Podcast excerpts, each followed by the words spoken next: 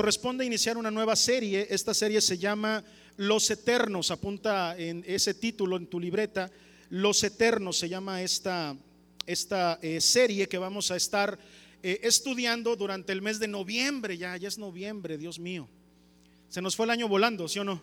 Rapidísimo se fue el año, pero bueno, noviembre nos toca ver la serie Los Eternos. Durante esta serie vamos a estar aprendiendo que tú y yo eh, ya no vamos a morir más. ¿Cuántos dicen amén?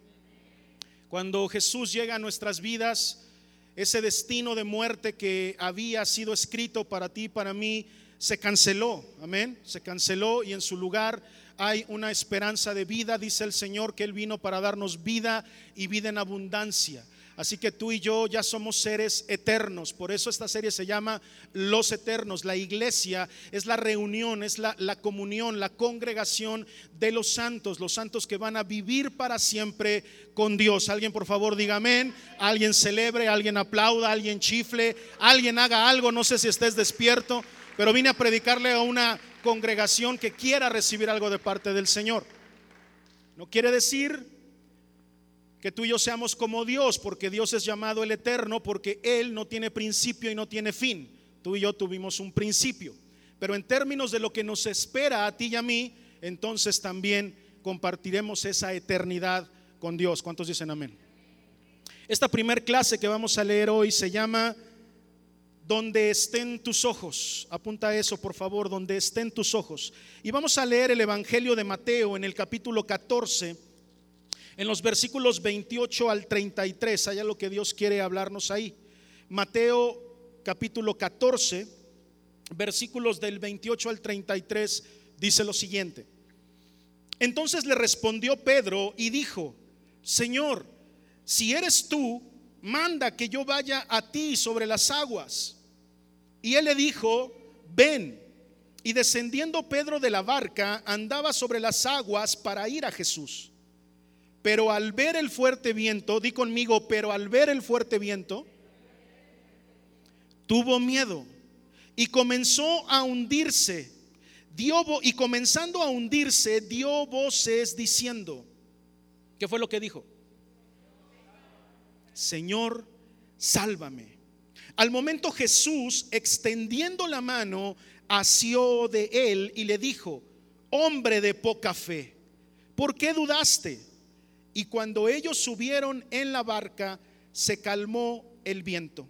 Entonces los que estaban en la barca vinieron y le adoraron diciendo, verdaderamente eres hijo de Dios. Inclinamos nuestro rostro y oramos. Padre, en el nombre de Cristo Jesús, vamos Señor delante tuyo y te pedimos que esta tarde hables a nuestro corazón. Díselo hermano, habla Dios a mi corazón. Pon tu mano en tu corazón y dile, Dios, dispongo mi corazón, dispongo este tiempo para aprender de ti, dispongo, Señor, todo lo que soy para poder aprender, para que tu palabra me transforme. Dile al Señor, transfórmame Dios a través de tu palabra. Señor, que este tiempo no sea la voz del pastor, la voz de un hombre, las ideas intelectuales de un hombre, sino que sea tu Espíritu Santo directamente a mi corazón en el nombre de Cristo Jesús. Todos decimos, amén.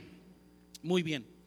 Una de las cosas que, está dentro de mi acervo espiritual y que constantemente te he enseñado, ya sea desde este púlpito o a lo mejor en alguna comida, en alguna plática que hemos tenido, es que nuestra lucha no es contra carne y sangre, es uno de mis acervos espirituales. A mí me queda muy claro que yo soy solamente un peregrino por esta tierra, que yo paso por aquí solamente de manera temporal. Mi destino no está aquí, mi destino está en otro lado. Yo solamente estoy aquí de paso, pero en este recorrer que tengo, en este camino que me toca vivir en esta tierra, mi lucha, lo que yo enfrento, lo que yo confronto, no es una lucha contra carne y sangre, no es una lucha contra las cosas de esta tierra, no es una lucha contra las cosas que yo puedo ver. Nuestra guerra, nuestra batalla es contra el mundo espiritual. El mundo espiritual es real, tan cierto como el aire que tú y yo respiramos, tan real como la silla en la que estás tú sentado. La misma Biblia lo afirma y lo dice. Nuestra guerra no es contra sangre y carne, sino contra principados, contra potestades del aire. Por lo tanto, una cosa, este acervo espiritual que te he compartido durante todo este tiempo, también te he hablado acerca de las armas que tiene ese reino de tinieblas en contra tuya y en contra mía. La palabra dice que el Señor Jesús vino a dar libertad a los cautivos. Él vino a liberar a aquellos que estaban en cautividad. La cautividad es como una cárcel, ¿sí o no? La cautividad es una cárcel. Eso lo he enseñado muchas veces y he dicho que Cristo vino a dar libertad a los que estaban encarcelados. Ahora, Dios viene en, la forma de su Hijo y lo que hace cuando llega aquí es abrirte la puerta de esa jaula, la puerta de esa cárcel. Es lo primero que Él hace. Por lo tanto, quiero como introducción hablarte de las herramientas que a veces usa el enemigo para mantenernos y para eh, romper eh, o intentar romper con el destino de gloria que tú y yo tenemos. La primera de ellas es la cautividad. Tú y yo nos encontrábamos en un estado de encarcelamiento espiritual. Nos encontrábamos encarcelados, encerrados en nuestra propia concupiscencia. ¿Cuántos me están poniendo atención? Todos los que estén dormidos digan amén. Ah, si hay dormidos, ¿eh? Si hay uno que otro dormido todavía. La primera herramienta que usa el diablo es eh, esta, esta situación espiritual que se desprende desde la rebelión de Adán y Eva y que nos coloca en esta especie de cárcel espiritual. Es la primera arma que ocupa el diablo. Una vez que Cristo viene y rompe con esta cárcel, rompe con esta eh, eh, herramienta que el diablo usa y te da libertad, ¿cuántos dan gracias por su libertad? Decir, Señor, gracias porque me liberaste. Entonces viene una segunda herramienta muy útil eh, para el diablo, muy útil para el reino de las tinieblas que se llama tentación. Aún la tentación, algunos cuando recientemente salen de la cautividad son más susceptibles que los que ya llevan tiempo caminando con el Señor. No quiere decir que el tiempo o la experiencia te hagan inmune al pecado. Pero sí es cierto que esta herramienta le funciona más al diablo con aquellos que recientemente salen de la cautividad que con aquellos que ya tienen un caminar con el Señor. No sé si lo has, si, te has dado cuenta, si tú le has hablado de Dios a alguien, si tú has traído a la iglesia a alguien, si tú le has hablado de Cristo a alguien, te puedes dar cuenta de que esa persona que apenas está conociendo, la persona que apenas vino a la iglesia por primera vez, le cuesta un poquito más de trabajo luchar con las tentaciones. Y repito, eso no quiere decir que los que tenemos tiempo en el Evangelio seamos inmunes. Pero muchas veces las tentaciones, esta segunda herramienta del diablo, deja de funcionar. Hay veces que tú, tu relación con Dios crece tanto y tu relación con Dios avanza tanto que te haces inmune a las tentaciones. Que eh, le, le generas mayor resistencia, no quiero decir inmunidad, mayor resistencia. Precisamente se trata de que no somos inmunes, pero, pero desarrollamos mayor resistencia a causa de la relación que tenemos con Dios. Cuando el diablo se da cuenta de que de que la tentación ya no es suficiente para regresarte a la cautividad, eh, eh, eh, cuando en algunas ocasiones para algunas personas sí lo es. Y quiero decirte tristemente que en mi caminar con Cristo, en estos 30 años que llevo de caminar en el Evangelio, me ha dolido ver algunos amigos íntimos, amigos cercanos quedarse en el camino. No sé si te ha pasado eso, pero es doloroso. Es doloroso ver cómo alguien conoce de Cristo, pero a veces las tentaciones lo hacen regresar a la cautividad. Es doloroso, pero ocurre, ¿sí o no? Pasa.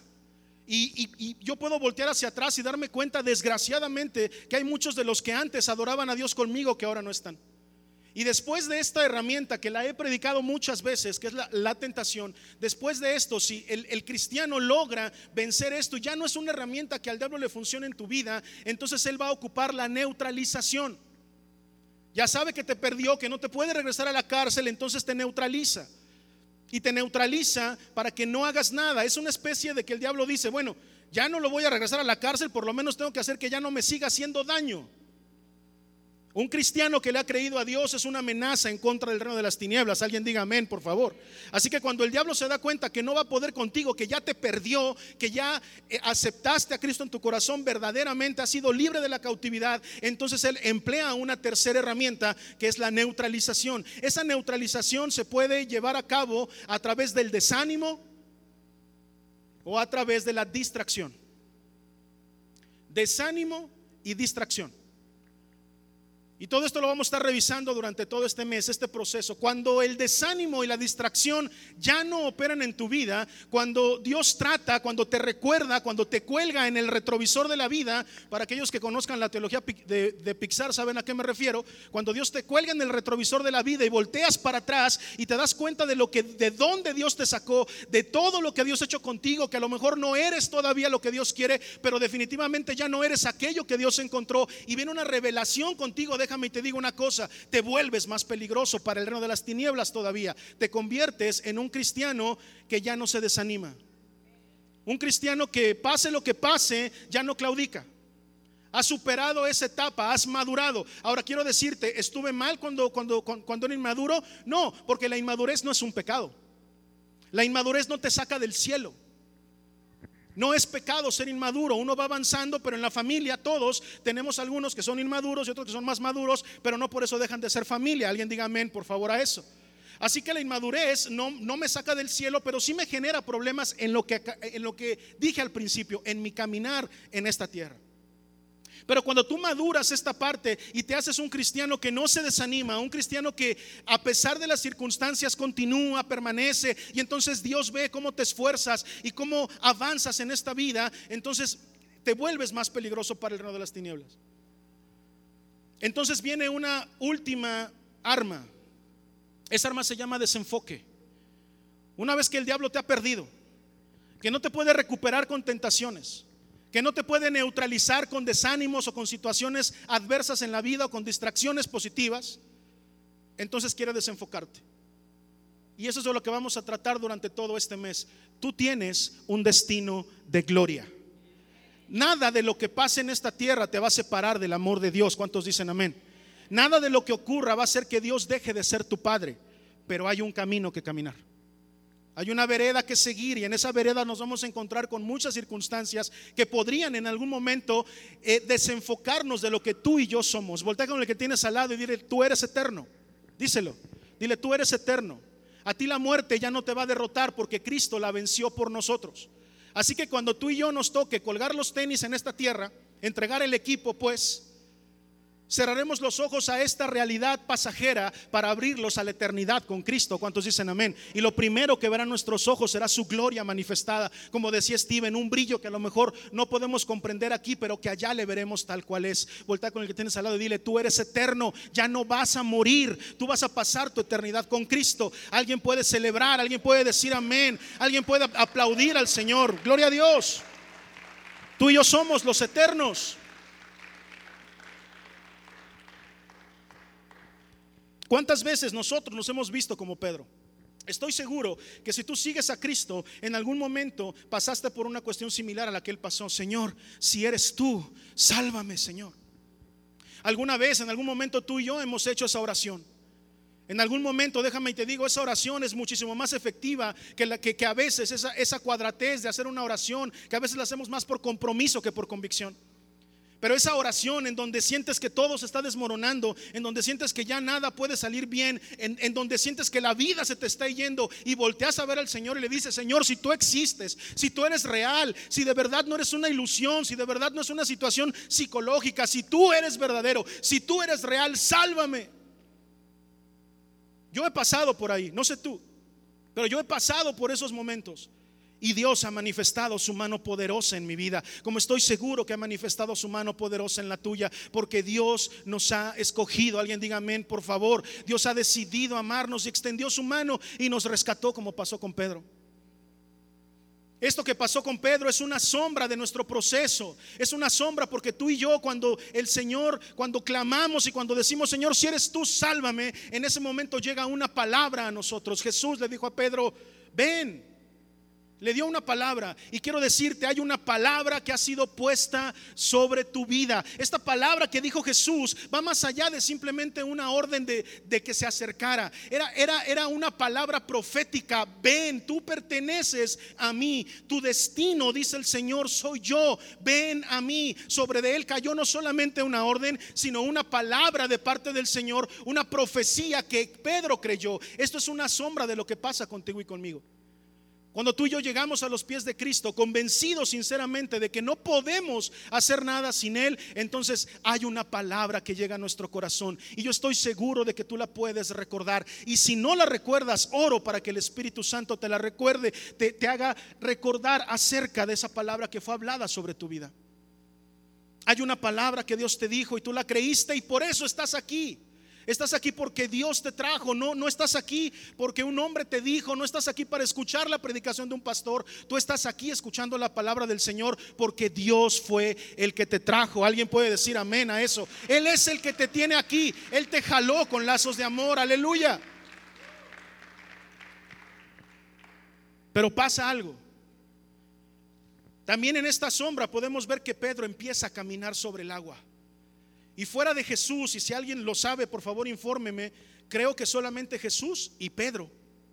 No sé si alguien más lo hizo en la Biblia, pero Pedro fue uno de ellos. Quiero decirte con todo y su humanidad, con todo y que era imperfecto, con todo y que le falló al Señor después, Pedro caminó sobre el agua. Qué cosa tan tremenda. Un hombre común y corriente, como tú y yo, con errores, con situaciones, pero caminó por lo menos dos o tres pasos.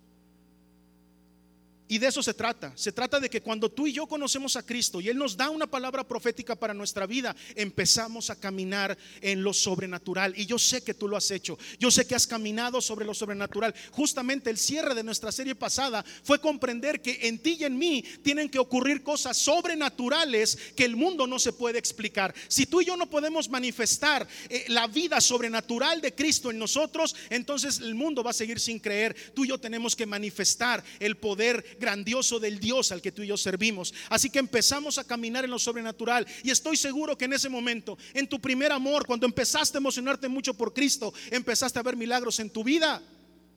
Estoy seguro que algunos de ustedes vieron sanidades. ¿Cuántos vieron sanidades y, oraron al Señor y la gente sanaba? Y tú con una fe tremenda ibas y yo voy a orar por esta persona. No sé si tengo dones o no, pero yo voy a orar. Y pudimos ver cómo gente sanaba. ¿Cuántos de ustedes experimentaron a lo mejor un milagro financiero al principio y dijeron, oye, yo, yo le pedí al Señor ayuda y Dios me ayudó en mis finanzas?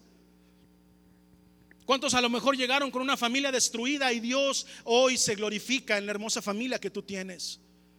Muchos pasamos por, por cosas y vimos la mano poderosa de Dios. Tú y yo hemos caminado en lo sobrenatural. ¿Cuántos dicen amén? Pero también ocurre que es ahí donde mete la cola el enemigo.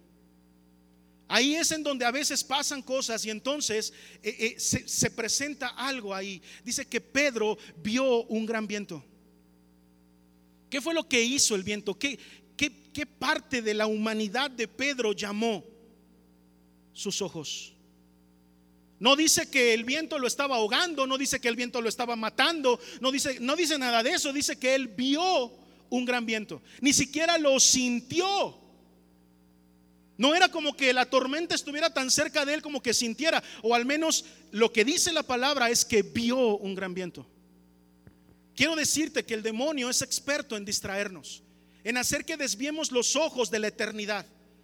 Él sabe que tú, que, que, nos ha perdido, que tú y yo ahora somos eternos, que tú y yo ahora vamos a compartir la eternidad con Dios. Así que le interesa por lo menos neutralizarte aquí a través del desánimo, la eh, que dije, la distracción y el desenfoque. Las últimas patadas de ahogado que va a dar el diablo para poder medio ganar la batalla según él. El desánimo, la distracción y el desenfoque. Y para eso ocupó el viento. Y entonces en ese momento que ocurrió, que Pedro desvió la mirada de Jesús. Quiero decirte que lo que hizo que él se hundiera fue que dejó de ver a Jesús. Y entonces se hundió. Y eso pasa, pasa contigo, pasa conmigo. El diablo es experto en hacer cosas, en, en, intentar de alguna manera cambiar nuestro destino. Mira lo que dice Apocalipsis 12.9, ve conmigo. Eh, va a aparecer en las pantallas también. Apocalipsis 12.9 dice lo siguiente. Y fue lanzado fuera el gran dragón, la serpiente antigua, que se llama Diablo y Satanás, el cual que dice ahí, engaña la Biblia dice que Satanás engaña y la palabra que ocupa ahí en griego para engaña es una, es, una palabra que significa ilusionista, como una especie de mago. ¿Cuántos han visto trabajar un mago? Eh, hace toda una parafernalia para que no te des cuenta en cuanto hace las cosas, para que veas o pienses que eso es sobrenatural. Por eso salen chicas vestidas así muy bonito y todo, ¿no? Para distraerte, porque por acá te enseña la decán y por acá está haciendo otra cosa para, para, que salga eso que aparentemente es una magia. Eso es lo que significa la palabra engañar. El, el diablo es experto en crear ilusiones y distracciones para intentar desviar tu atención de quien tú verdaderamente eres. Escucha cómo te lo estoy enseñando. No quiere decir que el diablo va a eliminar tu destino de gloria, de alguna manera por explicarlo así. Tú has sido elegido por Dios, eres una oveja en su mano y nada de lo que ocurra te va a arrebatar de la mano de Dios. No se trata de que, de, que pierdas tu salvación. No, estoy diciendo que te desenfoca, te neutraliza. Una vez que, que, sabe que te ha perdido, lo que quiere es que ya no le hagas más daño al reino de las tinieblas. Y entonces lo que hace es desenfocarte, te frena.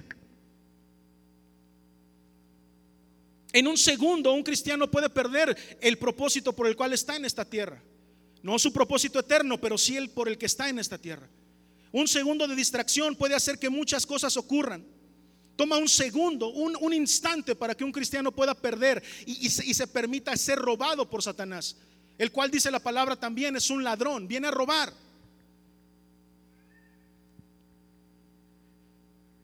¿Cuántos han visto ese, ese, jueguito de dónde quedó la bolita? Ya en Ciudad de México es muy, muy, muy famoso y muy común. Si los han visto, y está el, tipo este, escondiendo una bolita en tres vasitos.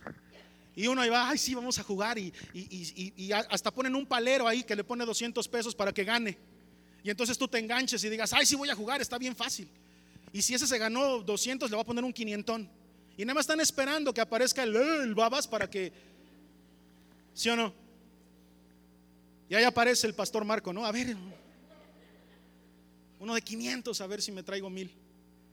Y entonces empiezan a moverle y tú, según tú le estás poniendo mucha atención cuando la intención es robarte, en un momento de distracción, cuando están hablando, cuando dicen algo, la bolita para abajo y se cae, ya no hay bolita en los tres vasos. Y tú según ahí, sí, ya sé, ya estoy seguro en cuál está, está en el de en medio, sí, sí, yo la vi. Y lo destapan y no hay nada, es, un engaño. En un segundo desaparecieron la bolita, no ni siquiera te diste cuenta. Uno debe de estar siempre atento a lo que pasa. El enemigo en un segundo puede romper con mil cosas. Dice la palabra de Dios, hay uno fuerte entre vosotros, mire que no caiga. Dice eso o no la palabra de Dios. Hay alguno fuerte entre vosotros, mire que no caiga. ¿Qué quiere decir ese mire? Estate atento, no desvíes los ojos del objetivo. Mire que no caiga. No puedes desviar tu mirada ni siquiera un solo instante. Alguien por favor, dígame. Así que el cristiano debe de tener muy clarito que debe de estar siempre bien atento.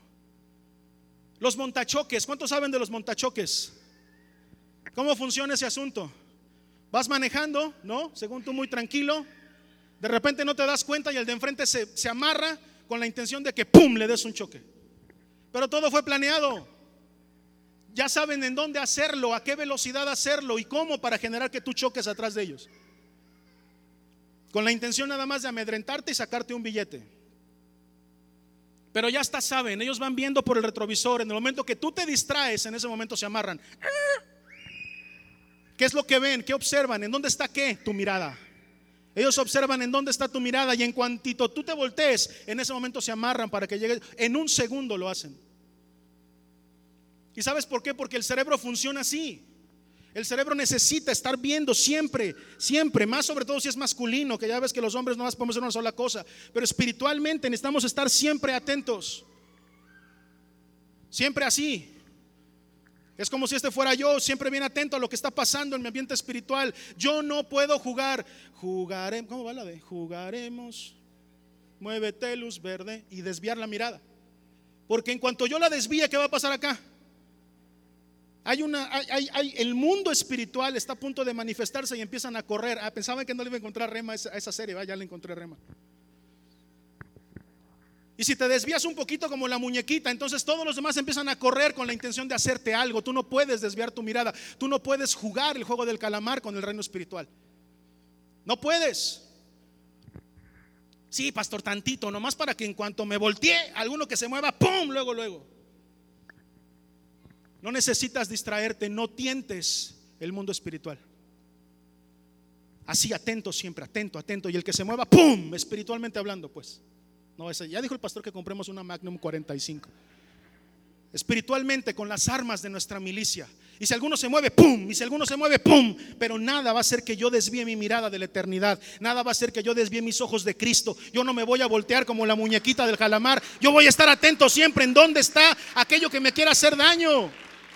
Siempre atento. Un segundito puede bastar para que todo cambie. una, respuesta, una mirada al WhatsApp cuando vas manejando puede ser la diferencia entre la vida y la muerte. No, si da tiempo, pastor. Yo, yo, yo, yo sí puedo. Déjame y te digo una cosa, a una velocidad arriba de 80 kilómetros por hora. ¿Cuántos saben que todo en la vida es relativo? Dices Einstein menos la velocidad de la luz. Las distancias las recorres más rápido, no te das cuenta. Pero un segundo puede generar un accidente si vas ahí en la lela viendo el celular. Así que deja de hacerlo. Deja de tentar en este sentido, en, lo natural y en lo espiritual. Y estate siempre, siempre atento. Eso ocurre en el mundo natural y ocurre en el mundo espiritual. Uno tiene que estar atento siempre de las cosas que pasan. El viento que vio eh, Pedro no era para matarlo, era eh, eso simplemente desvió su atención de Jesús. Quiere decir que el viento que, que, que provocó que Pedro desviara la mirada era un show. Eso era un show. Dile al que tienes al lado, era un show y yo no lo sabía.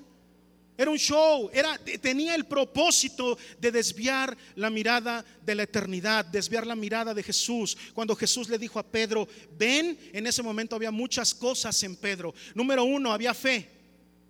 ¿Sí o no? Había fe. ¿Había palabra de parte de Dios hacia él? Sí. Jesús le dijo, ¿qué le dijo? ¿Estás despierto hermano o no? ¿Qué le dijo? Ven. Había palabras sobre de su vida y te acabo de explicar que esa palabra también era profética. O sea, tenía la mirada de Jesús puesta sobre de él, él estaba lleno de fe, eh, eh, todo, lo, todo el, el cuadrito completo, el equipo completo que tú quieras para un cristiano, lo tenía Pedro y aún así se hundió. Tenía toda la armadura puesta, ¿sí o no? La unción, la mirada de Dios sobre de él, la palabra profética, la palabra de parte del Señor diciendo, ven, tenía todo. Y en un segundo se hundió. Y en estos 30 años que ya llevo de caminar con el Señor, quiero platicarte esta, esta, esta introducción a esta serie Los Eternos, quiero platicarte acerca de siete eh, eh, cosas que yo he visto a lo largo de, este caminar que, que funcionan como distractores en la vida del cristiano. Quiero platicarte sobre siete cosas que están diseñadas por el reino de las tinieblas para desviar tu mirada de Jesús. Ninguna de ellas va a robar tu destino de gloria. Alguien lo puede comprender. Este, es algo teológico que necesita quedar grabado en tu corazón. No quiere decir que el diablo tenga la capacidad para robar tu destino de gloria. Tú eres eterno. Tú ya, tú ya tienes un llamado de parte de Dios para pasar la eternidad con Él y eso nada te lo puede quitar. Nada. Pero sí puede haber distracciones en el camino que te hagan quitar los ojos de Jesús y que experimentes de repente en este camino algunos hundimientos. Que cuando tú no ves al Señor puede ser que porque en lugar de que estés caminando en lo sobrenatural para lo que estás diseñado, estés hundido abajo del agua y abajo del agua no se ve nada. Y cuando a veces no vemos a Jesús, podría ser que estuviéramos hundidos Así que no estoy predicando de salvación. Bueno, sí. Aprovecho para decirte, la salvación, si verdaderamente la tienes, no hay nadie que te la pueda arrebatar, porque eso es un decreto de parte de Dios. Pero si hay cosas que te pueden distraer en el camino. No le tengas miedo al número 7, me voy a rapidito.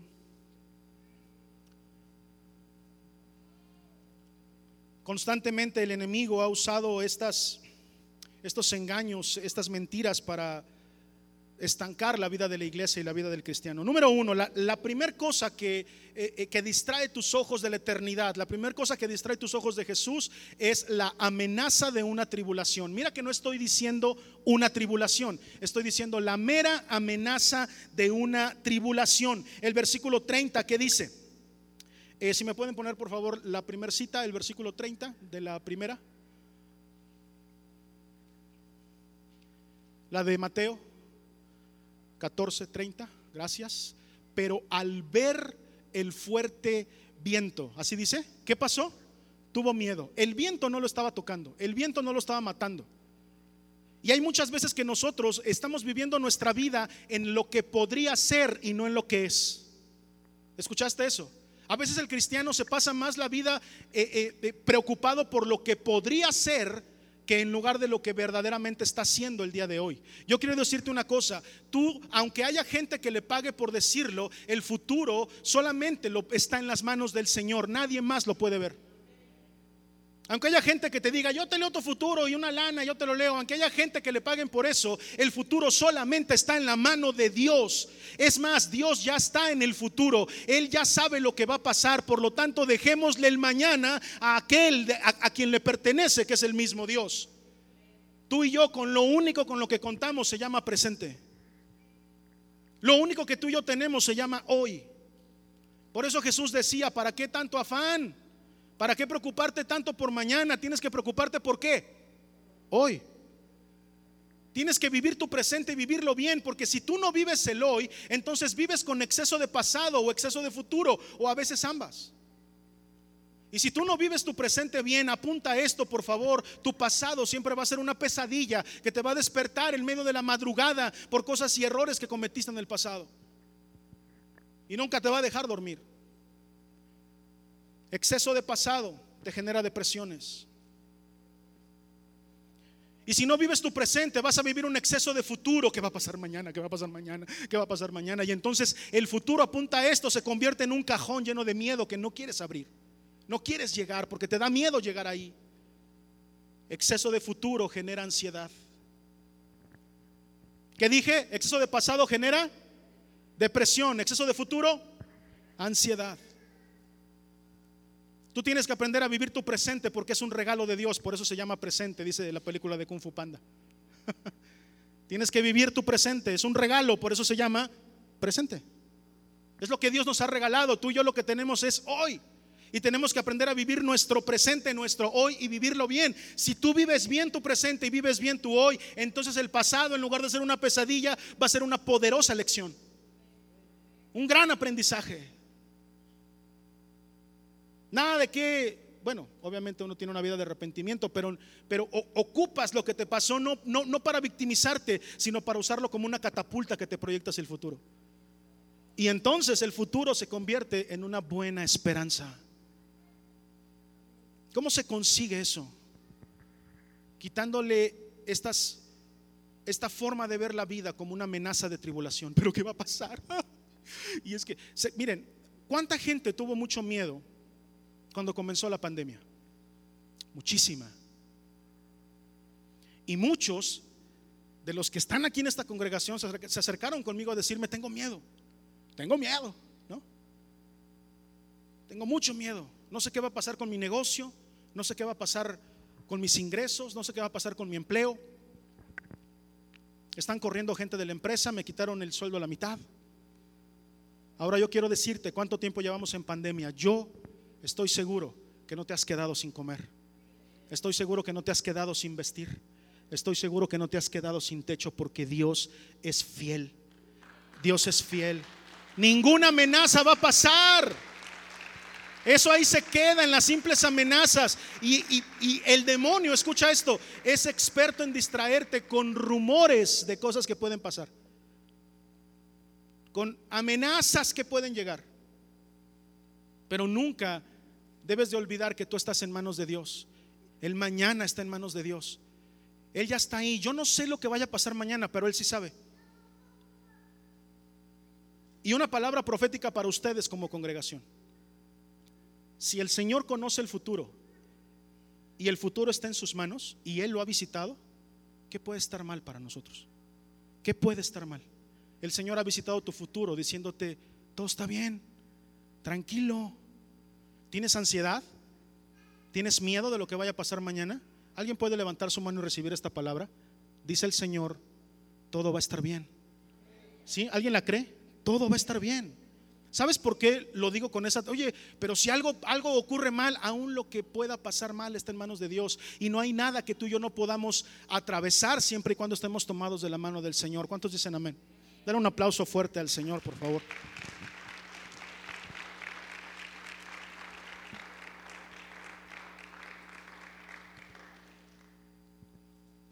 La palabra de Dios dice que siempre pensemos lo mejor.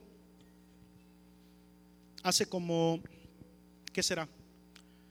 Sí, creo que fue, coincide con la pandemia, dejé de consumir eh, televisión pública por este tema del streaming, ¿no? Que ahora ya tiene todo uno ahí en el, el Netflix, ¿no? El Netflix, pastor, está bien bueno el Netflix. Este, y con todas estas eh, plataformas dejé de consumir la, televisión eh, pública, la televisión abierta, pues.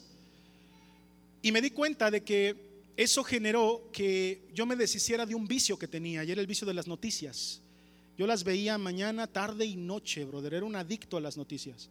Y las noticias tienen un formato, el 95% de lo que pasa ahí son malas noticias, porque tienen que vender. Y de repente me di cuenta de que las mismas noticias que pasaban en el de la mañana, la pasaban en el de la tarde y la pasaban en el de la noche. Entonces era una alimentación que yo estaba teniendo de muchas cosas. Y resulta que apenas eh, hace algunos días me di cuenta de que pasan un noticiero de Televisa en vivo por YouTube. Dije, ah, lo voy a poner. Eso dije yo, Alex. Dije, no puede ser.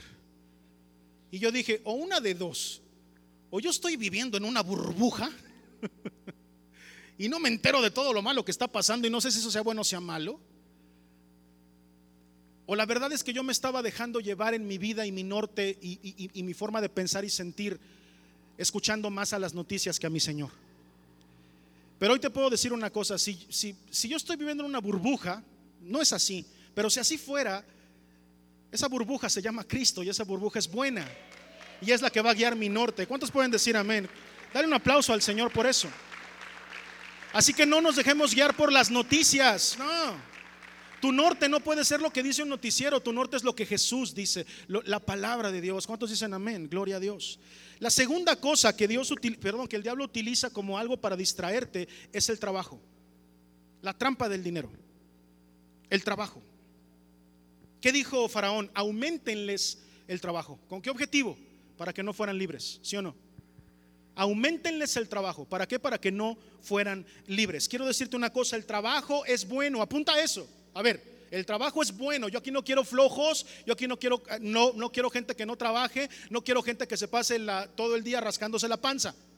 El trabajo es bueno siempre y cuando no sea un ídolo para ti. El trabajo es bueno siempre y cuando no tome el lugar de Dios en tu vida. El trabajo es bueno siempre y cuando no le quite el tiempo, no te quite el tiempo que tú tenías destinado para estar con el Señor. Porque es una distracción que te va a alejar de Dios. Y ahora en esta generación que a mí me queda claro, por favor, jóvenes, no piensen que no los entiendo o que no comprendo lo que están viviendo. Si a una generación le está costando trabajo el tema laboral es a ustedes, chicos. Mucho trabajo. Estamos viviendo eh, eh, tiempos de, em, ¿cómo se dice? Mercados contraídos, este, economías em, apretadas en donde no, nadie quiere sacar dinero, nadie quiere comprar, por lo tanto el comercio está detenido. Estamos viendo cosas tremendas, las empresas, cada vez está más difícil, los empleos ya no dan seguridad social, ahora son contratos este, de, 30 días y así. Bueno, hay tantos obstáculos que ustedes como jóvenes están, están enfrentando que a mí me queda claro que hay que dedicarle tiempo al trabajo, pero te voy a decir una cosa, el trabajo puede ser algo que te aleje de Dios. El trabajo puede ser una trampa que te está alejando de tu propósito en Dios. El trabajo puede hacer que tú olvides por un momento que tú eres eterno y que el paso por esta tierra es momentáneo y chiquito. Si tú y yo quisiéramos verlo de alguna manera físico y pusiéramos una cuerda que comenzara allí en esa pared y terminara acá en esta pared, imaginemos que esa es la línea de tiempo, donde comienza el tiempo y donde termina el tiempo. Yo sé que eso es imposible, pero a manera de ilustración hagámoslo así. Pensemos en una, en una cuerda que está desde allá hasta allá y que representa el tiempo, representa el inicio del tiempo donde todo comenzó y el final del tiempo donde todo termina. Nuestra mente no alcanza a comprender eso porque ambos son eternos. O sea, ninguno tiene principio ni fin. Pero para términos de este ejemplo, imagínate eso. Si allá está el principio de los tiempos y allá está el final de los tiempos, ¿dónde andarán los dinosaurios? Por allá, ¿no? ¿Sí o no? ¿Dónde andará Adán y Eva? Pues por allá, no sé, en algún punto de allá. ¿Dónde andará este Noé? ¿No? Y así, ¿dónde andará Abraham? ¿Dónde andará ¿En qué momento habrá llegado Jesús? En ese, en ese momento esa cuerda, podremos marcar un, esa cuerda y decir, aquí llegó Jesús. ¿Dónde estaríamos tú y yo? Vamos a imaginar, a lo mejor estaríamos aquí. Si tuviéramos que marcar con un plumón tu tiempo de vida, ¿qué tan gruesa sería esa línea? ¿Qué tan gruesa sería? ¿Un centímetro? Si esto fuera el tiempo. ¿Un milímetro? una milésima de un milímetro. Y a veces estamos más preocupados por esa rayita insignificante en esta línea que se llama eternidad. Tú y yo estamos aquí por un ratito, pero sabes que mucho de lo que hacemos aquí repercute en lo que va a pasar allá. Y eso nos espera toda esa línea en compañía de nuestro Señor, gozándonos en la presencia de Dios, en donde no hay lloro, no hay, no, no, no hay dolor, no hay nada, solamente disfrutaremos de la presencia de Dios. Y a veces nos preocupamos más por esta rayita que lo que nos espera por allá. Tú y yo tenemos que comprender una cosa, ya no vamos a morir, vamos a pasar nuestra eternidad con Cristo y no podemos perder de vista eso. No puede ser esto más importante esta rayita que todo eso. Estamos aquí de paso. Pero hay que lograr cosas en la vida, pastor. A ver, yo no, yo, yo no quiero decir que seas conformista, jamás. Jamás. Por favor, varones, levanten la mano y digan conmigo, yo renuncio a todo el espíritu de conformismo. Yo no quiero ser conformista en esta vida. Yo siempre voy a ir por más, pero no porque sea una obsesión. Es que hay veces que, ir por más y ganar más y tener más se, se convierte en una obsesión. Y es ahí donde está mal. Uno tiene que cambiar esa ambición, esa obsesión de conseguir más por agradecimiento constante y continuo. Estoy agradecido por lo que tengo.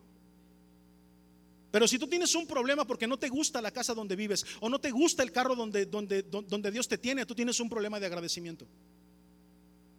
Pastor, entonces no, no puedo desear más, no le has entendido. Cero conformismo, pero no puede ser una obsesión. Si llega, bien. Si no llega, yo sigo caminando, soy feliz, tengo mi mirada puesta en lo eterno, no me preocupa lo que pase aquí, ah, yo, tengo mi, mi mirada puesta ya en la eternidad.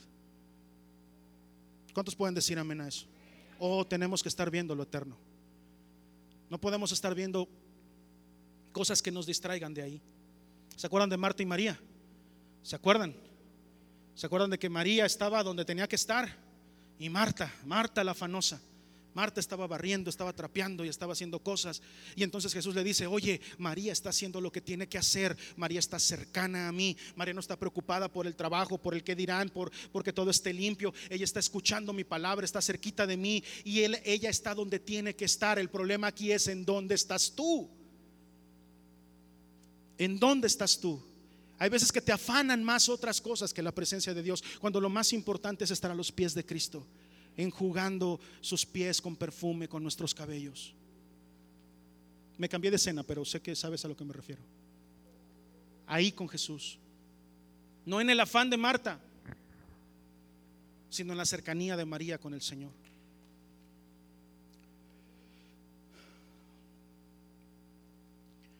Si tú adoras tu trabajo, quiero decirte una cosa, detrás de la adoración del trabajo está la adoración del dinero invariablemente.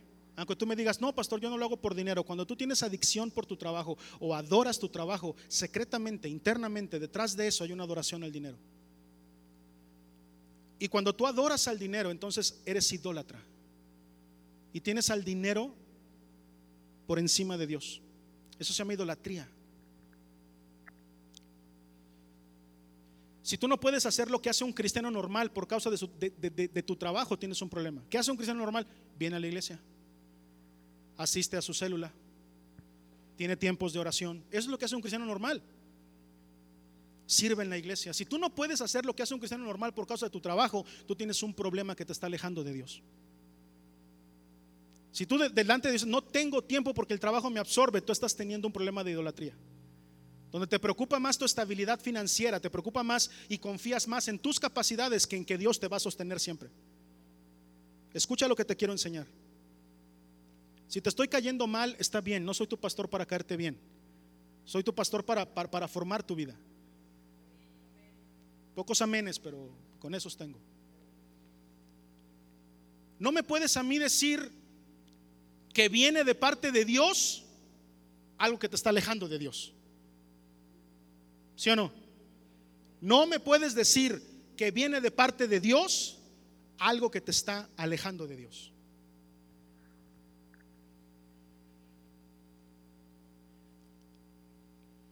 ¿Cómo terminó Sansón? ¿Se acuerdan? No, no, no platiquemos de toda la historia de Sansón, está, cortita, pero no, no platiquemos de todo porque salimos mañana de la predicación. Pero hablemos de cómo terminó Sansón, cuando, cuando finalmente cede ante la presión de, de Dalila, ¿no? Para que le corten la greña y pierde sus fuerzas, que ya muchas veces aprendimos que la fuerza no estaba en sus cabellos, estaba en, en, el ofrecimiento nazareo que había detrás. Eh, pero bueno, al final de cuentas eso rompe su relación con Dios y él pierde la fuerza sobrenatural que tenía. O sea, le pasó lo mismo que a Pedro, pues, igualito, se hundió. Hubo tres cosas que pasaron con Sansón. ¿Cómo terminó Sansón? ¿Te acuerdas? Ay, se acordaron, ciego. Cuando cedes ante esta situación, está muy relacionado porque la visión, perder la visión, escucha, que fue lo primero que le hicieron a Sansón, le quitaron los ojos para que perdiera la visión y dejó de ver lo importante. La segunda cosa que le hicieron, no sé si recuerdes, ¿qué le pasó a Sansón? Quedó ciego y qué más, qué otra cosa le hicieron? ¿Eh? ¿Eh? Antes, antes de que lo expusieran. Antes. No, perdón, este, eso fue la causa por la que quedó ciego. Le cortan el pelo, le arrancan los ojos y lo ponen a trabajar, a trabajar como animal, como bestia. Y después de eso lo exhiben, como dijo Steven. Y es la única vez en la Biblia que, que, ocupa la palabra juguete. Lo trataron como si fuera un juguete. El trabajo te puede dejar ciego, sin visión. Escucha eso, ¿eh? El trabajo es una herramienta de distracción. Por eso es que hay personas que terminan como Sansón, sin visión, con un buen de trabajo y exhibidas como un juguete ante el mundo de las tinieblas. Tremenda cosa, tremenda cosa. El trabajo no puede separarnos de Dios, es un distractor. Por favor, no, no se vayan al extremo. Comencé diciendo que el trabajo no es malo, el trabajo es algo que tenemos que hacer pero no es algo que nos tenga que alejar de Dios. La tercera cosa, la tercera cosa que nos aleja de Dios, que no, no, nos aleja de Dios, que nos distrae, que hace que bajemos la mirada, que hace que voltemos para otro lado, son las falsas guerras. ¿Qué dice Efesios 6:12? Las falsas guerras. Efesios 6:12 dice, porque no tenemos lucha contra carne eh, contra sangre y carne, sino contra principados, contra potestades, contra los gobernadores de las tinieblas de este siglo, contra huestes espirituales de maldad en las regiones celestes. Uno de los problemas más grandes que tenemos en las congregaciones es cristianos que dejan en paz el mundo de las tinieblas, cristianos que no tienen este tipo de guerra, pero andan guerreando con los hermanos de la congregación. Falsas guerras. Se nos olvida que nuestra guerra no es contra las cosas de esta tierra. Ah, pero dejamos tranquilito el mundo de las tinieblas para andarnos peleando entre nosotros. Para andar criticando al hermano simplemente porque peca diferente de como tú pecas. No puedes ir amén, diga ay, ay, ay. Las falsas guerras nos desenfocan de, de tener nuestra mirada en la eternidad andarnos peleando por cosas que ni siquiera son tan importantes. No es, eh, no, es posible que dejemos en paz a los demonios para hacer guerra contra el que tenemos enfrente. Quiero platicarte un chisme. ¿Te gustan los chismes? ¿Qué respondo? ¿Qué respondo? ¿Qué respondo? Sirvan cafecito. Ya estamos en semáforo verde, ya que regrese el café, por favor. ¿Dónde están los administradores? Ya denos chance. Te quiero platicar un chisme. En el primer libro de Samuel, en el capítulo 25, apúntalo, no, no, no lo vamos a pasar aquí, pero apúntalo. Primer libro de Samuel, capítulo 25. Te quiero platicar un chisme sabroso.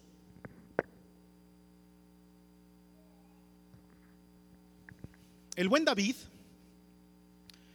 le había echado la mano a un, a un brother que se llamaba Naval, primer nombre Cristian, ah no, ¿verdad? Cristian Naval, no, ese no. Le había echado la mano a un brother que se llamaba Naval, porque Naval tenía mucha lana. Nabal y su esposa se llamaba Abigail. Ellos eran muy ricos, tenían mucha lana, Nabal y Abigail, y tenían muchísimos, este, muchísimas ovejas, tenían eh, eh, un, ganado grandísimo. Habían entrado en un proceso de, trasquile, ¿se llama trasquile? ¿Es trasquilado? Ah, ah. Habían entrado en ese proceso del año de trasquilar. Y en ese momento, pues todas las ovejas estaban guardadas y las estaban rapando, ¿no? Bueno, no había de, la automática, pero con tijerita, ¿no? Y entonces estaban chambeando en eso y todos los pastores, pónganme atención por favor acá, todos los pastores que trabajaban en el, en, este, en, el ganado de, de Nabal y de Abigail, pues no tenían chamba. Entonces andaban por ahí, andaban sin trabajo, andaban sin hacer nada, porque pues ahí en el lugar de trabajo no había que pastorear ovejas porque todas estaban guardadas porque las estaban trasquilando. Entonces, cuando andaban estos, estos, estos pastores, David los vio, David venía con todo su ejército, y David los vio, y entonces dijo, eh, trátenlos bien, alimentenlos, denles de comer, no tienen chamba, pobrecitos, prepárenles una comidita y denles de comer. Ocurre que después pasa esa, esa, esa situación y hay un momento en donde David y su gente tienen necesidad y andan por ahí cerquita, cerquita, capítulo 25 de las tierras de Nabal y Abigail. Y entonces manda una comitiva y les dice, miren, vayan con el, con el Nabal, ¿no? Y pues díganle que, ¿no? Que se ponga la del Puebla, nosotros lo hicimos con sus, con sus, este, con sus pastores. Nosotros ahorita necesitamos algo de comer. Pues vayan y, díganle. Y díganle tal cual, díganle, cuando andaban en el tema de la trasquila, tú tenías a tus pastores sin comer y nosotros los alimentamos. Ahora nosotros necesitamos algo de comer. Oye, tú tienes mucho, mucho recurso, ayúdanos con algo para comer. Y resulta que envía a esta comitiva y ¿qué creen que dijo el naval? Está bueno el chisme. El naval dice, ¿quién es David? ¿quién es Isaí? Porque dijeron, dile que, va David, que vas de parte de David, hijo de Isaí. ¿Y quién es David? ¿Y quién es Isaí? Para mí eso es como un perro. Así dice la palabra. ¿eh? Vayan y díganle. Y los otros regresaron y dijeron, ¿qué crees que dijo el naval? ¿Cómo te explico? Pues que no va a haber barbacha. Dice la palabra que se enfureció tanto David que dijo, manden 400 hombres y no dejen a nadie vivo. Manden a 400 hombres y no dejen a nadie vivo. La gente que había escuchado lo que Nabal le había dicho a la comitiva de David, le dijeron a Abigail, oye, mira, tu esposo la regó bien gacho. Fíjate que vinieron los, los, la comitiva de David para pedir algo de comer y Nabal les dijo que no. Y tú sabes que David pues, es el rey y es poderoso y tiene ejércitos. Yo siento que eso fue como una sentencia de muerte. Y Abigail se pone las pilas. De hecho, te recomiendo que lo leas. Es un solo capítulo. Está, está sabroso hasta cómo describe. Si alguien no ha comido, prepárese. Porque dice que preparó pan, que preparó cinco ovejas guisadas, dice la palabra. Eso yo lo interpreto como barbacoa, ¿no? Así en términos mexicanos, como cinco ovejas guisadas, pues una buena barbacoa de hoyo como la de mi pueblo que, tomó cinco cueros de vino, por lo menos 20 litros cada cuero, me imagino yo, si soy algo este, positivo. O sea, se preparó un buen banquete y dice que sin decirle nada a su marido, Abigail dijo, jálense ustedes por delante, yo ahorita los alcanzo. Y se jalan todos con la barbacha y con la comida y con los panes y con, y con el vino y todo eso. Y sin decirle nada a Nabal, la Abigail ahí se va detrás de ellos. Y cuando llega dice que le dijo a David, David, haz paro, mira, te voy a decir una cosa. El Nabal es, mira, como su nombre lo indica, es bien imprudente. Nabal significa imprudente. Y así como le pusieron así, mi suegra no, no se equivocó cuando le puso ese nombre. Es bien imprudente el Nabal. Mira, el pecado de Nabal, échamelo a mí. Y yo ya te traje la barbacoa, te traje todo lo sabroso, perdónanos este, este pecado. Mira, te voy a decir una cosa.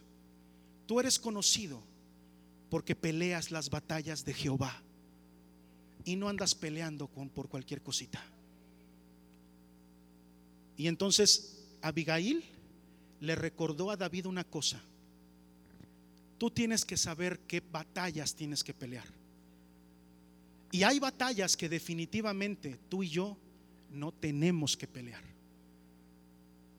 Hay que saber elegirlas y entre esas, a este que te habla, las que más le interesa pelear, son las batallas de Jehová, a donde Él me diga, ve y haz, ve y conquista, ve y predica mi palabra, ve y se, acuerdan, ¿no? Destruye a todos los enemigos. ¿Cómo se destruye a los enemigos? Haciéndolos amigos. Ve y haz. Yo prefiero pelear esas batallas que pelear las batallas que no son de Jehová. Yo tengo que saber elegir cuáles. Y así como Abigail le recordó a David, tú eres el que pelea las batallas de Jehová. Hoy yo quiero decirte a ti, las batallas que vale la pena pelear son las batallas que Dios ha dicho que peleemos. ¿Qué andas perdiendo el tiempo peleándote con el de al lado? ¿Qué andas perdiendo el tiempo? Peleándote con tu hermano, con lo que tú tienes que pelear. Es contra el reino de las tinieblas. Y eso es lo que hemos sido llamados a hacer.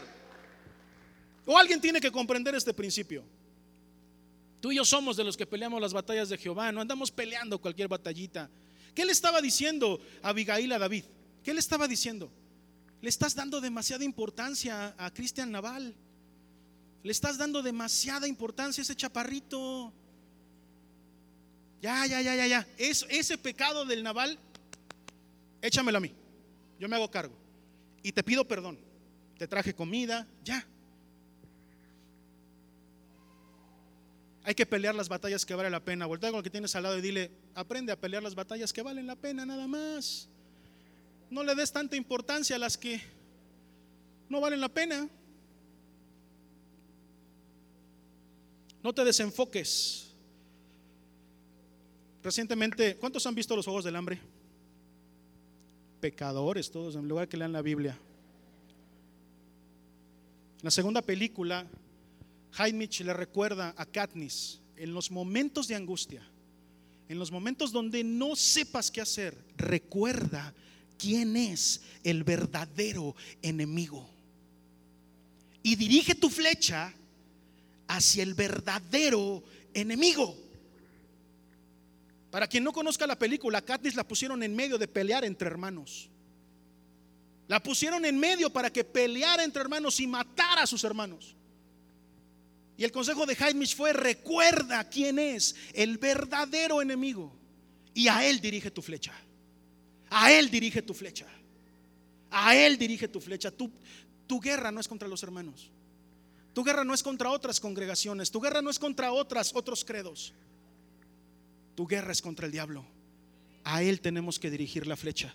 Y así como Katniss, en lugar de le estaba apuntando al, hermano, o sea, a otro humano, entonces dirige la flecha hacia el domo que los estaba encerrando a todos. ¡Pum! Cuando tú te das cuenta, también trae rema, ¿no? Sí, también. ¿Qué quieres que te diga? Cuando tú identificas quién es el verdadero enemigo y diriges allá la flecha, eso trae libertad. Apúntalo, Rodrigo, eso está bueno. Eso trae libertad. Las cárceles se rompen cuando alguien identifica cuál es el verdadero enemigo. ¿Sabes que eso nos detiene como iglesia más que cualquier otra cosa? Eso nos, nos frena como iglesia. Que Sutanito ya se peleó con, Menganito, que este lo vio mal, que este le dijo no sé qué cosa. Yo quisiera estar atendiendo llamadas de, de ministerios crecientes. Pero bueno, mientras soy tu pastor para eso, mientras tengo que atender las que están. ¿Alguien puede decir amén? ¿Alguien puede todavía aplaudir después de la regañiza o no? Muy cortito el aplauso, ¿eh? Muy cortito. No es para mí, hermano, es para Dios.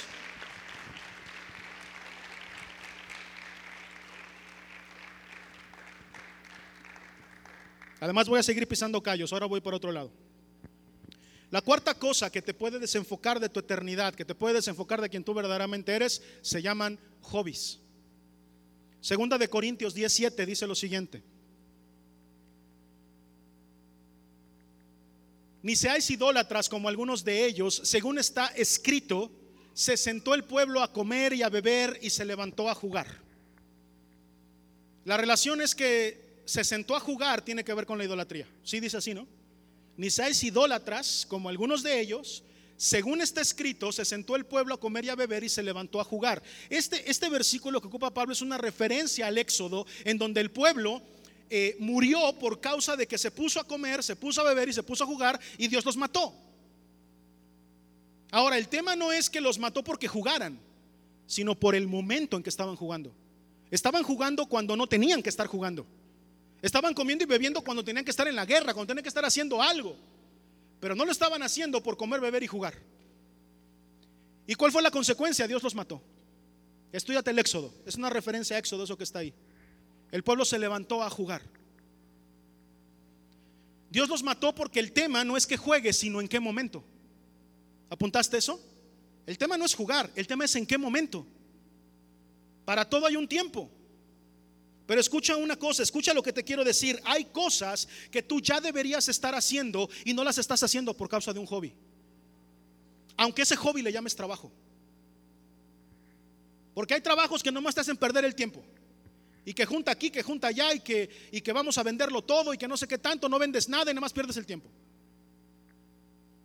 Hay cosas que ya tendrías que estar haciendo, pero no las estás haciendo por un hobby, aunque ese hobby le llames trabajo. Y, este network marketing y toda esa situación. No, que vente, que te vas a ser millonario. ¿Está millonario el que te invitó? Dime, ¿está millonario el que te invitó entonces? Perder el tiempo. Junta aquí, junta allá. Hay que ponernos a chambear. Mejor hay que hacer un negocio personal propio. Puedes.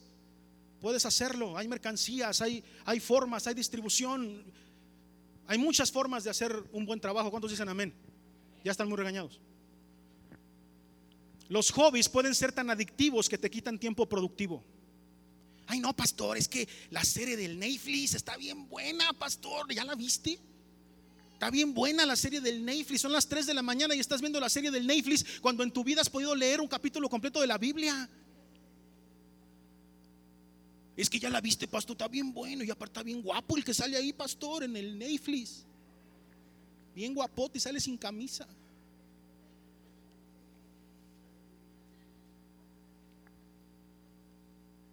Amor, levántate, mira ya lo que pasó. Tu, esposo, tu esposa durmiendo y tú ahí clavado viéndole. y el siguiente capítulo. Y no, y es que ya nada más este y ya, este y ya.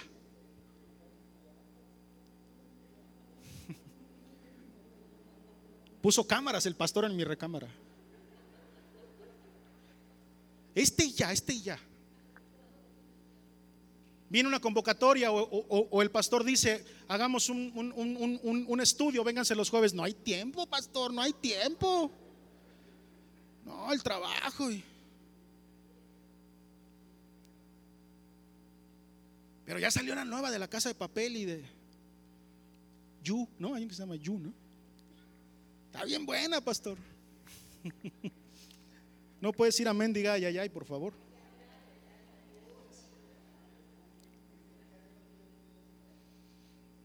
No te hagas adicto. Hay, hay, hobbies que están diseñados única y exclusivamente con la intención de alejarte de Dios.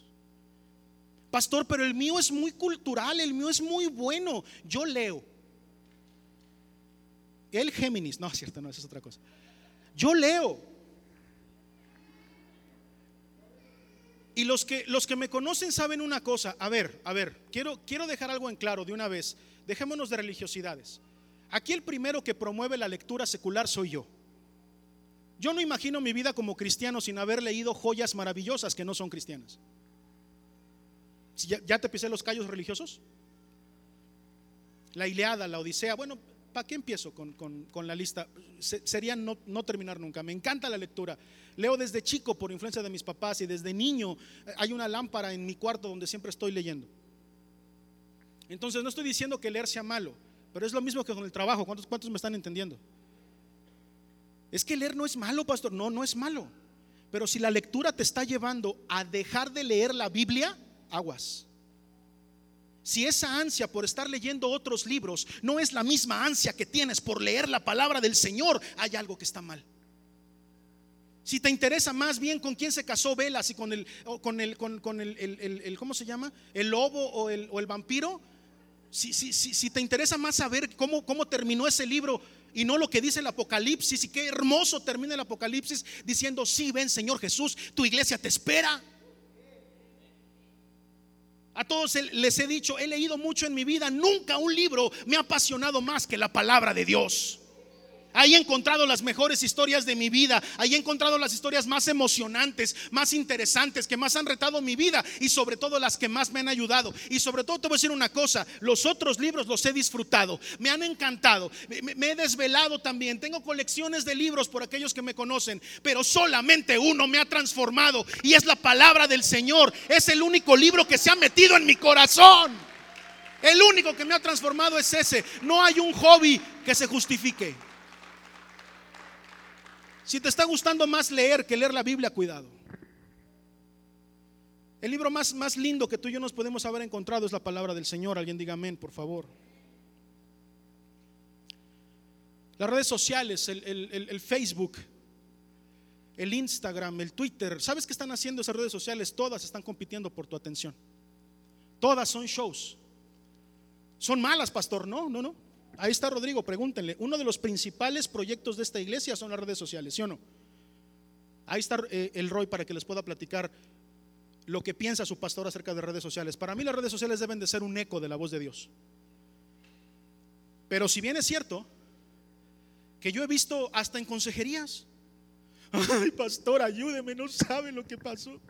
Es que fíjese, siéntate hermano, ¿qué, qué pasó? Siéntate, platicame, no sabes. Permíteme, pastor, ahorita, espérame. como te iba diciendo, pastor, es que, espérame.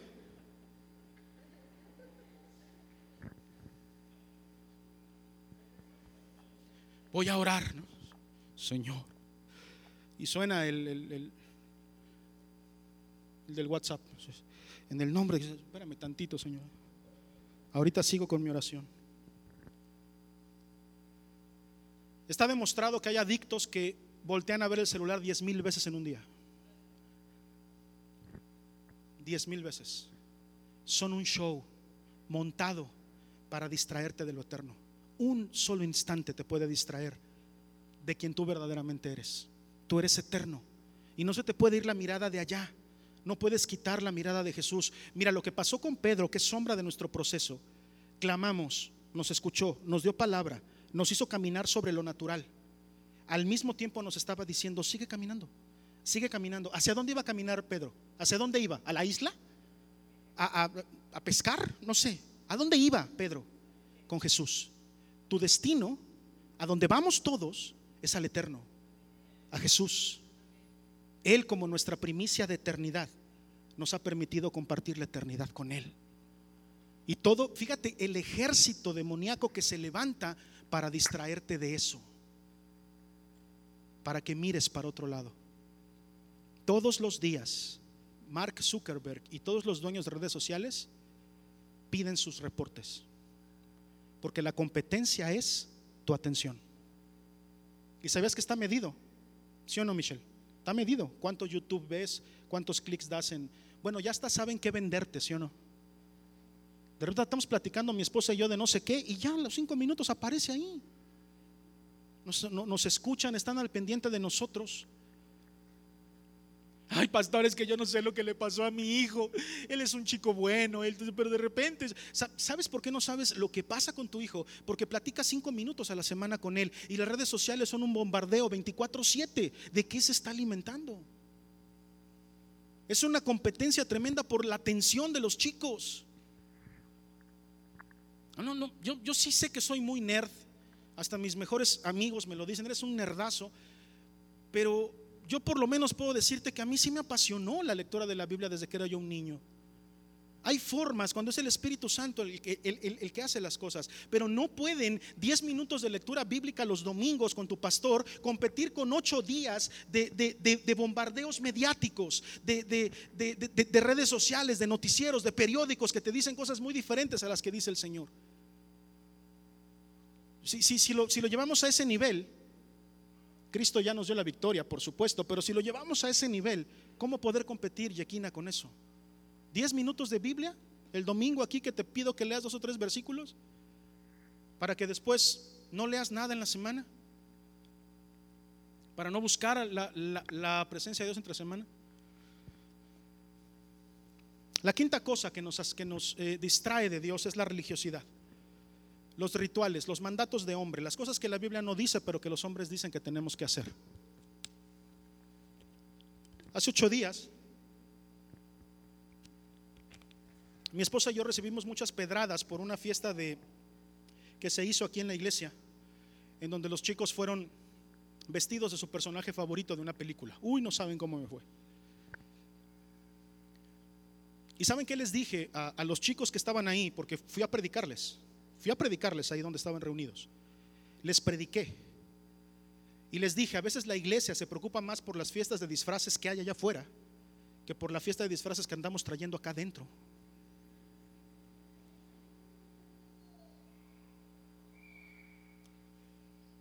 Los sábados a las 9 de la mañana tenemos discipulado de oración. E, e, en este último, bueno, no, no en el último, tuvimos una clase que hablaba sobre que Moisés en algún momento dejó de orar para hacer.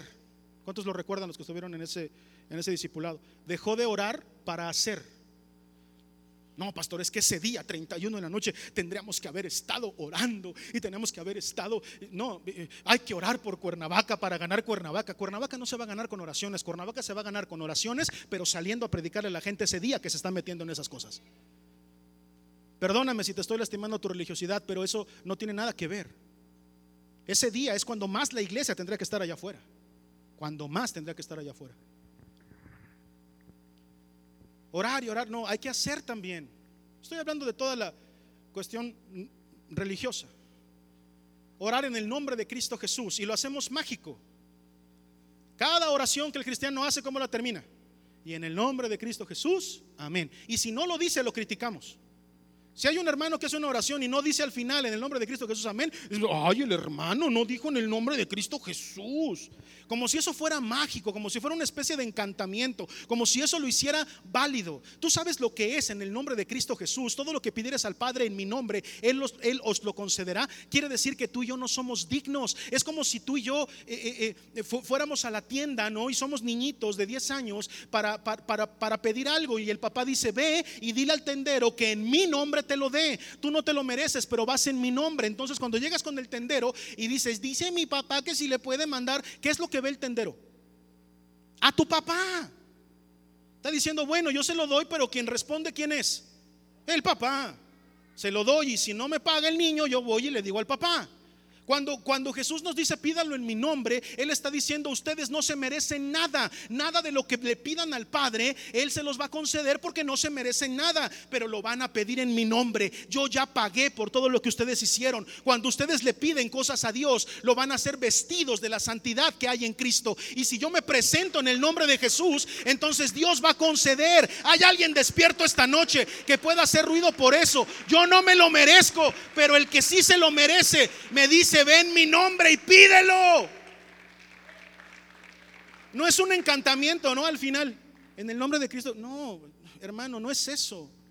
Es tener esa conciencia en el corazón de saber que todo lo que pidamos al Padre lo estamos haciendo desde una, desde una perspectiva redimida. Tú y yo hemos sido redimidos. Aleluya. Hemos sido salvados. Teníamos un destino de muerte, ahora tenemos un destino de gloria, de eternidad. Gloria al Señor.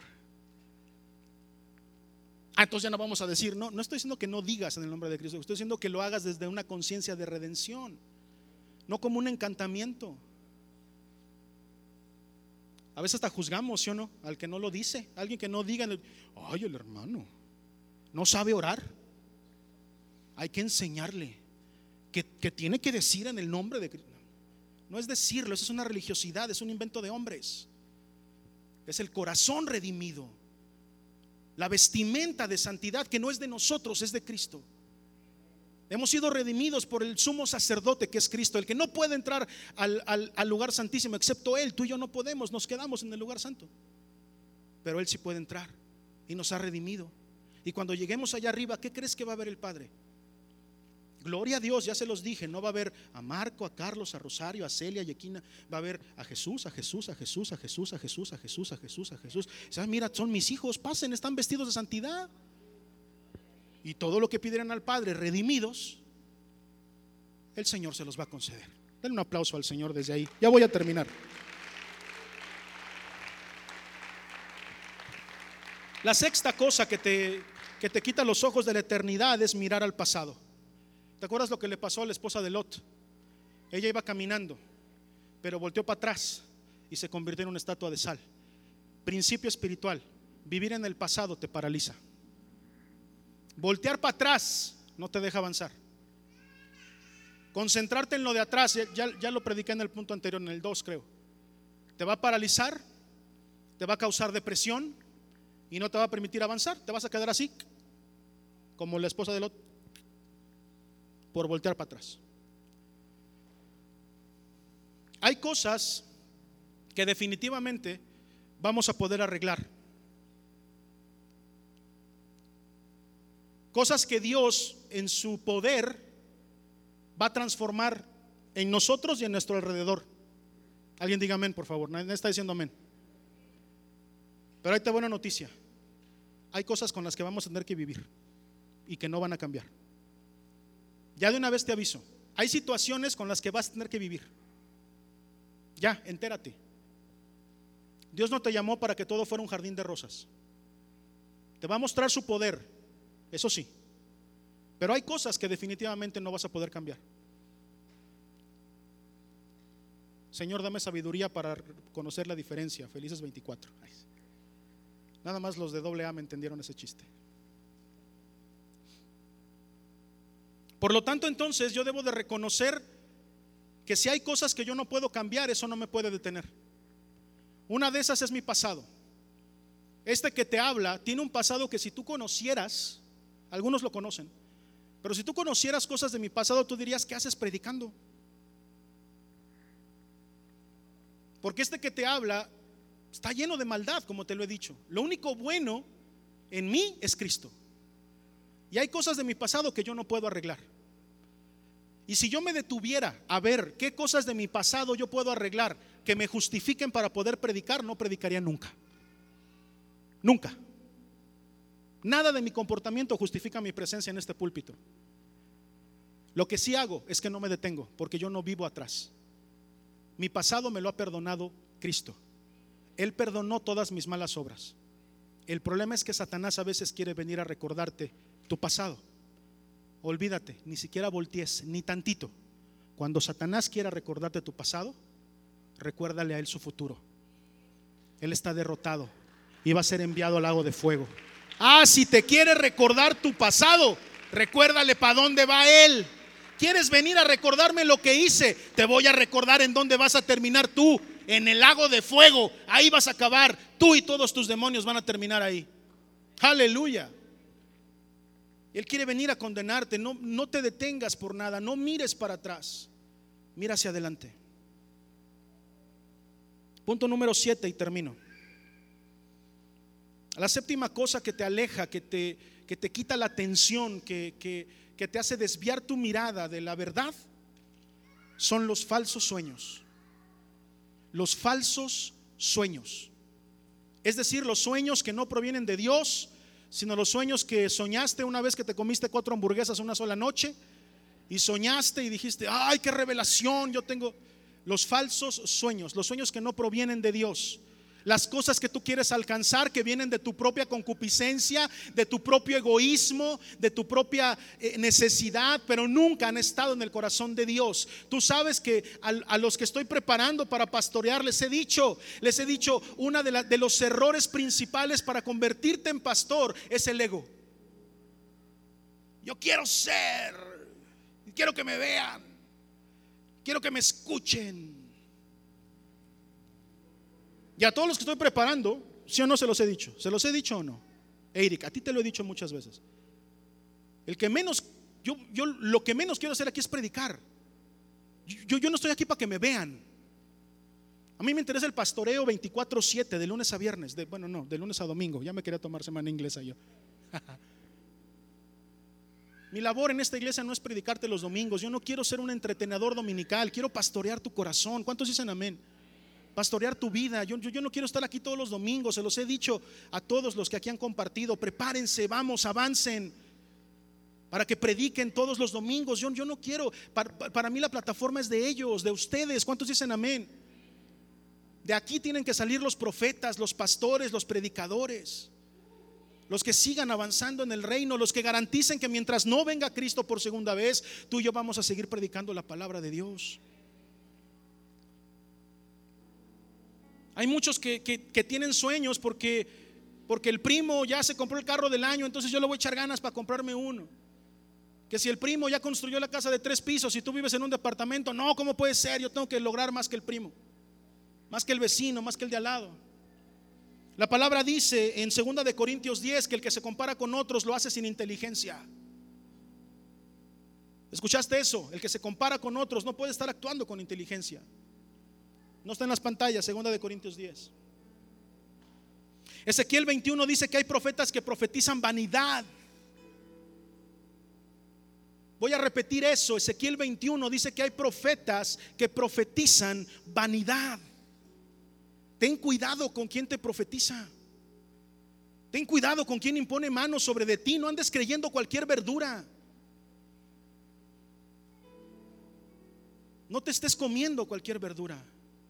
Oh, el Señor dice que tú vas a llegar lejos y que el Señor te va a levantar entre todos y vas a brillar como el alba. Aleluya. Amén. Sí, Señor, aquí estoy.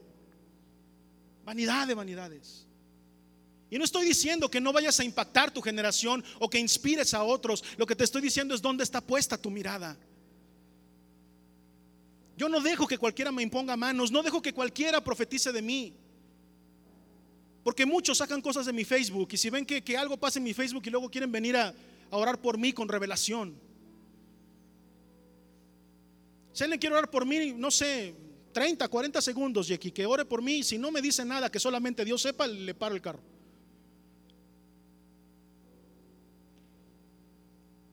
Por eso personalmente creo en el ministerio del pastor Sergio García allá en Argentina. Ese hombre me profetizó durante hora y media cosas que nadie sabía más que, más que Dios. Y entonces derramé mis lágrimas porque me habló cosas que solamente Dios sabía que ni mi esposa sabía. ¿Quieres saber un ejemplo? Cuando yo tenía 18 años, Dios me dio una visión en la cabeza y yo me vi predicando. Y eso me lo dijo el pastor Sergio.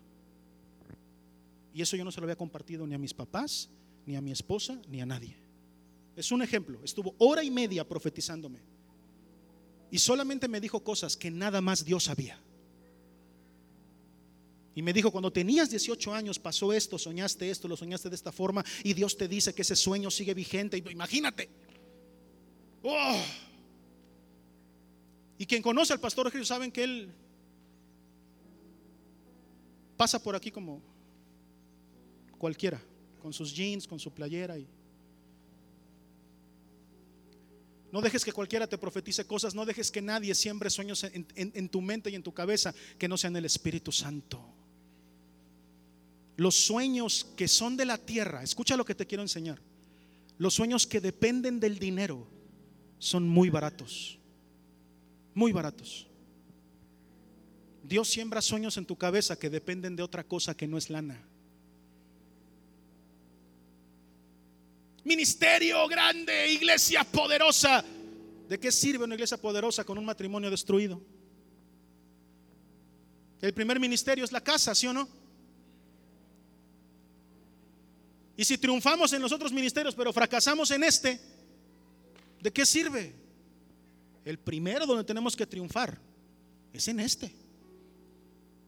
Ahí queremos éxito. Ese es el sueño de Dios. Varones, el sueño de Dios es que ustedes sean pastores de su casa.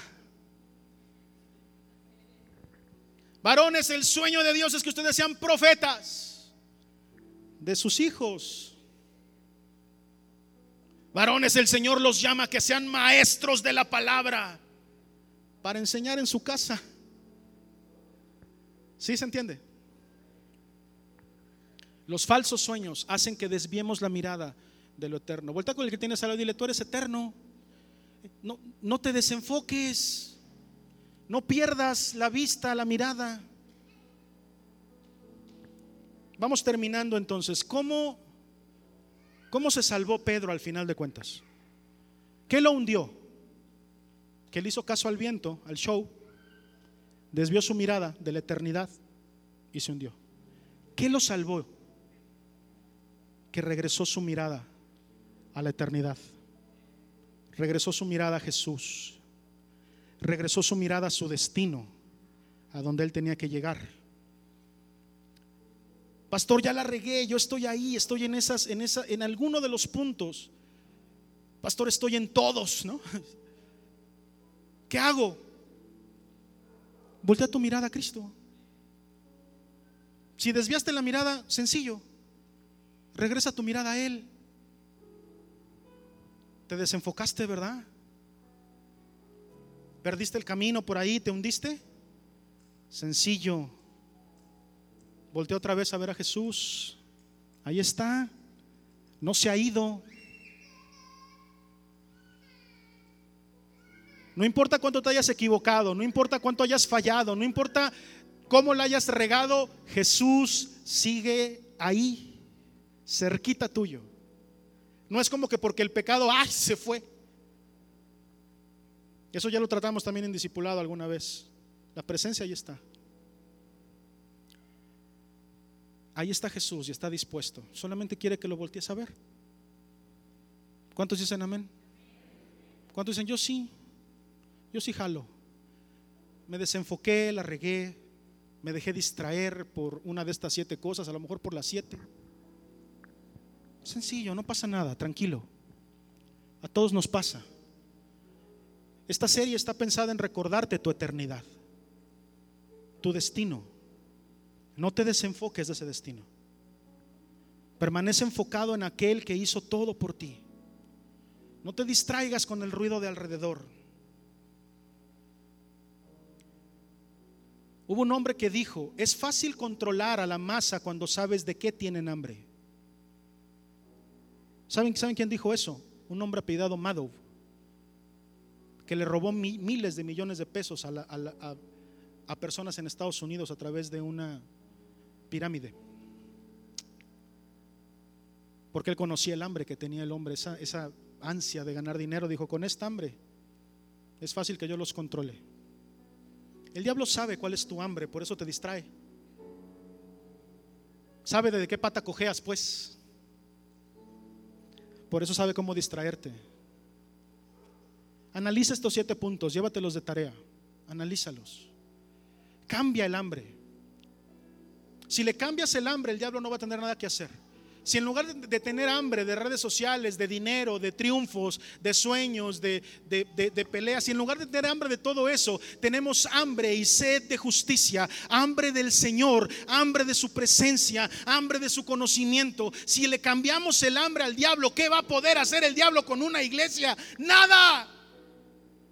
Nada va a poder hacer el diablo con un cristiano que tiene hambre de Dios, porque solamente Dios sacía el hambre de un hijo. Por eso es que este que te habla con total autoridad le ha dicho al mundo, al propio Satanás, no tienes nada. Estás bajo la planta de mis pies. ¿Qué tienes para ofrecerme que a mí me desvíe de lo, de lo verdadero, de lo eterno? Tienes nada. Vicios los he superado. Alcohol, cigarro, los he superado.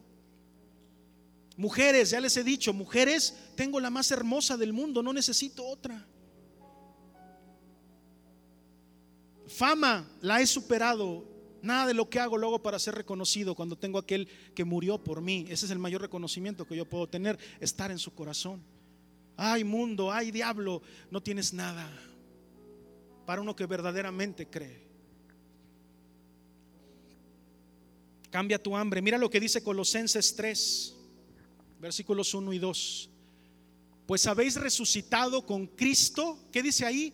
Buscad las cosas de arriba, donde está Cristo sentado a la diestra de Dios. Poned la mira en las cosas de arriba, no en las de la tierra. ¿Cuántos dicen amén? ¿Cuántos quieren ya, ya levantar la mirada? Dice, ya, pastor, estoy hasta el gorro de tener la mirada aquí abajo, ya. Está demasiado feo acá abajo. Pues sí, hay que voltear para arriba. ¿No? Dile a tu compañero de lado, allá. Hay que voltear para arriba. El árbol se conoce por sus frutos, ¿sí o no? Si algo te acerca a Dios, es de Dios. Si algo te aleja de Dios, no es de Dios. El árbol se conoce por sus frutos.